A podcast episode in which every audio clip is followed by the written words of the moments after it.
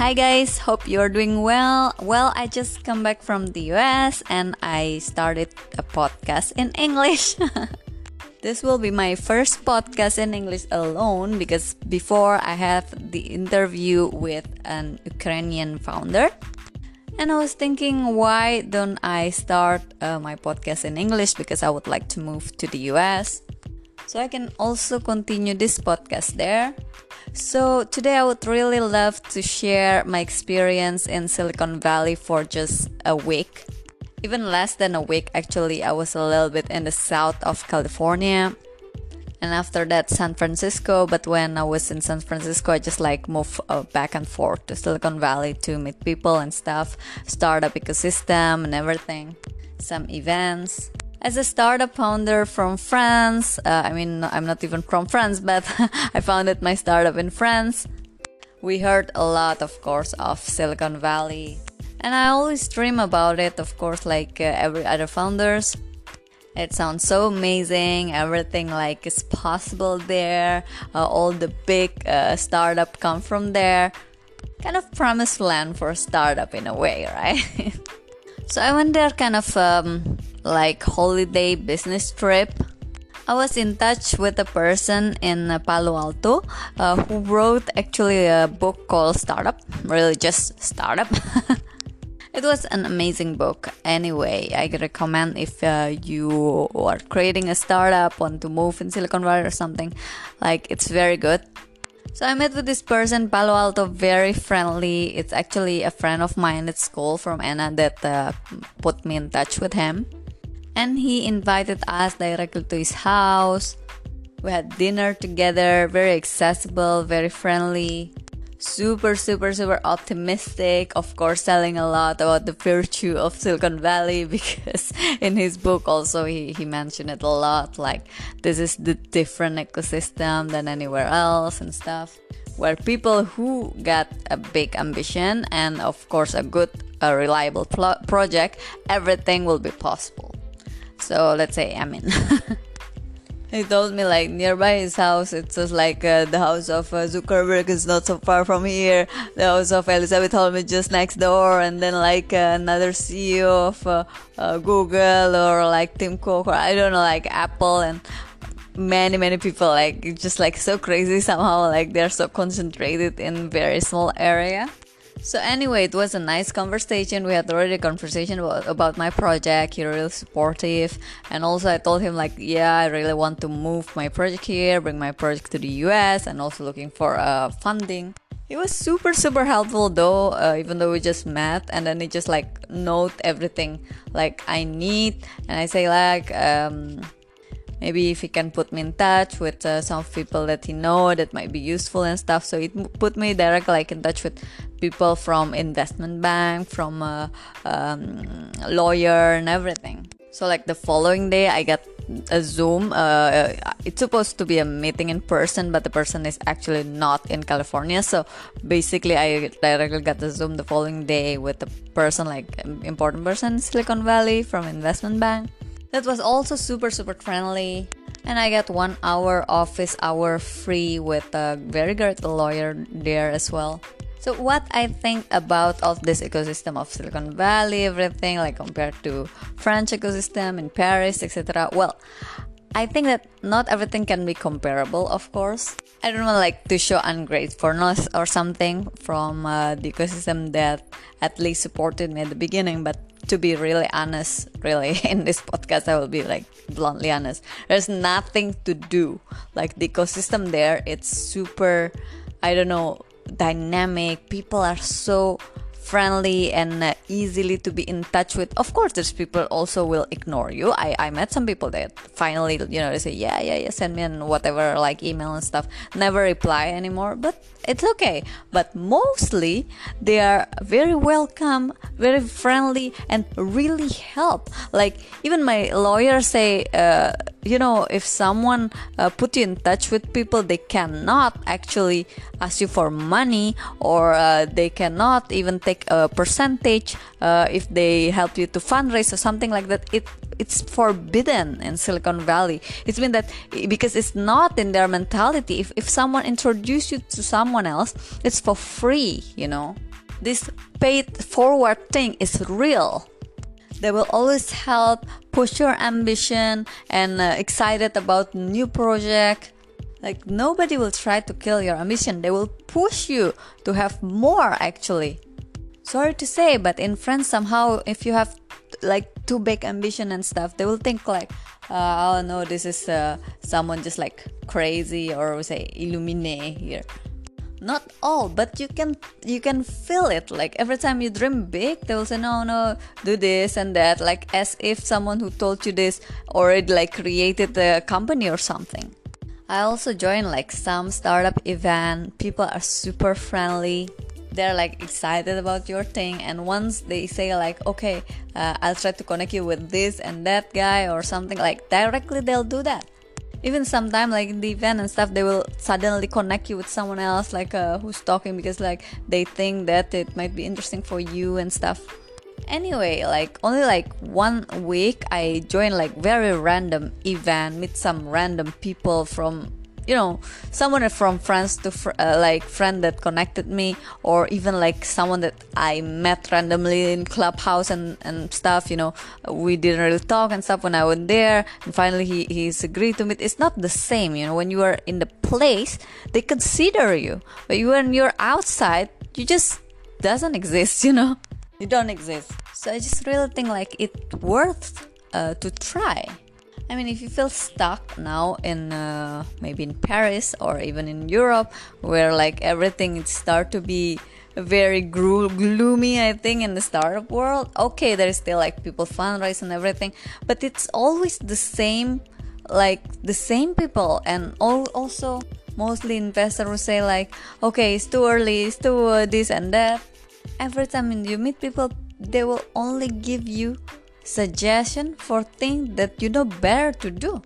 Sometimes you just need to scream, okay, we just need some funding, you know. we know how to make it works. Anyway, just to say that uh, because here the situation is inflation, war, and everything, we are like starting to enter uh, recession. So I was thinking, like, okay, if like here it's like like getting gloomy. I don't want to sink with the situation you know you need to look for a solution. Uh, even though i know that in the us also it's a recession. It's not like it's impacting all of the um, uh, western world. Even in silicon valley it's startup burst uh, yeah all of these things you know but I asked people there, they say, no, it's not true. Of course, there is a little decline, um, like maybe months ago, but now it start again and uh, start even like bigger. And uh, some people say like, in, no, it's it's like here still everything is possible like so many example every day in a way it's very logic if you think that that's the most uh, city with the most concentrated of uh, richest people in the world. So uh, you get a more chance, you know, to uh, to meet people that can uh, really uh, fund your project, interested in your project, and also the whole ecosystem. It's not it's not only about money for me. It's all, also like the, the, the environment that that keep your dream alive in a way and put the uh, the tool or uh, give you uh, a tool to make it happen. So, just to say that if we found a difficulty somewhere, just trying to open your mind, I just like wonder. I talk about this a lot with many people, many founders. They just seems like okay, here is complicated and stuff. Why don't you move?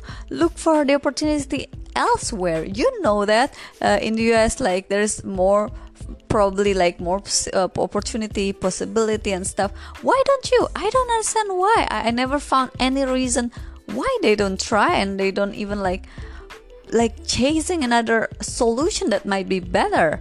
It feel it's feel like when you start your company somewhere and then some people think that they are blocked blocked to and like condemned to to stay there and just suffer from whatever happening here I really would like to share something that for me is very empowering.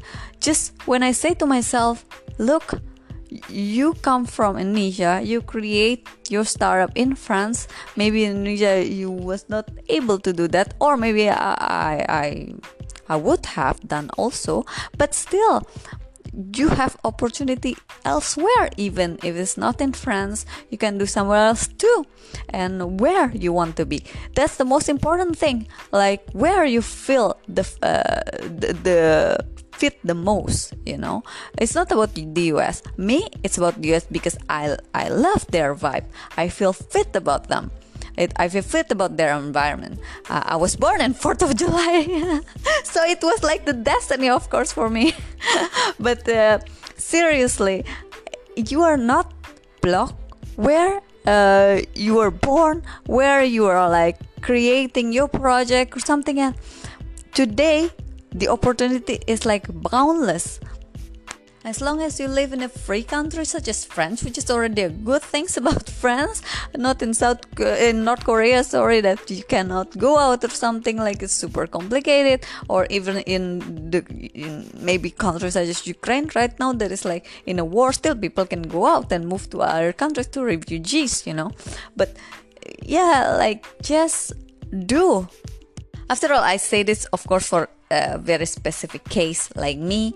Uh, I don't have family. I mean, I don't. I have family, but I don't have children yet, or people I need to take care of. For example, if uh, you have parents or family that needs you, of course, I understand that you cannot move. Still, some, sometimes you have children. Children, so what? You can move. It's good for their I think mentality and stuff to, to see other country as long as it's not too much that they cannot have any ground or something like that maybe. It's depend on each uh, family each uh, people each character of uh, uh the, um, the, children itself also.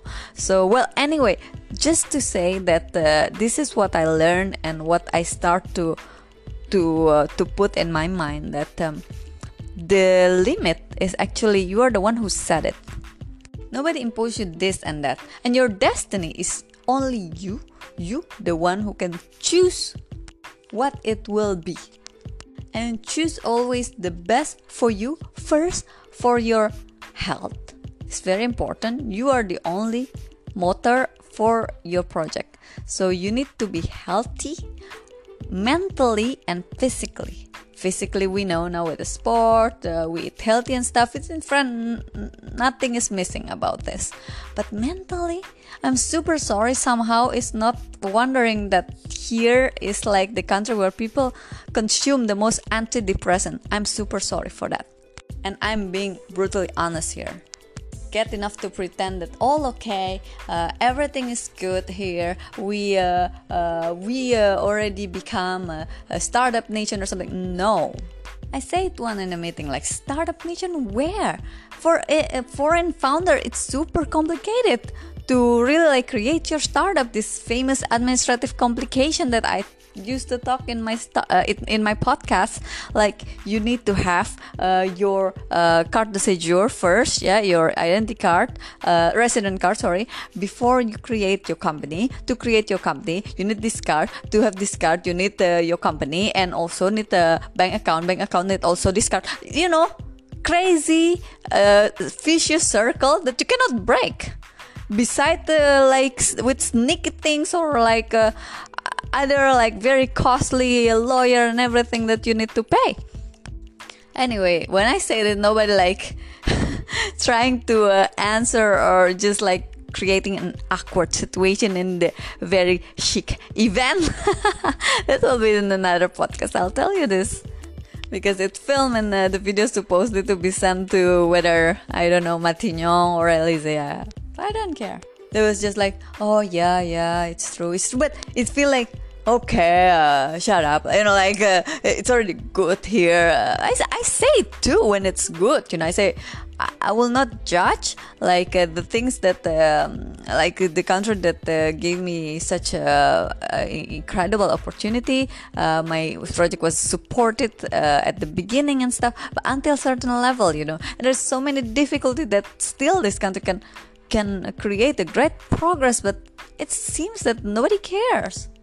So, anyway, after all of this, you know, nostalgic, emotional memory, what I want to say is I uh, visited Silicon Valley uh, last just last week even.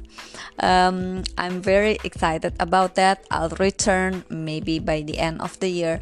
I will start to looking for some opportunity there. Uh, I know that um, find the best opportunity there, even though you fail or whatever. Like it worth to live for rather than just stuck to where you are and just like pathetically waiting for something to happen. Look for your opportunity, find it, search it, fight for it. If you live in a country such as France, somewhere in the Europe, everything is still possible for all of you. We are lucky. So move, find your opportunity elsewhere.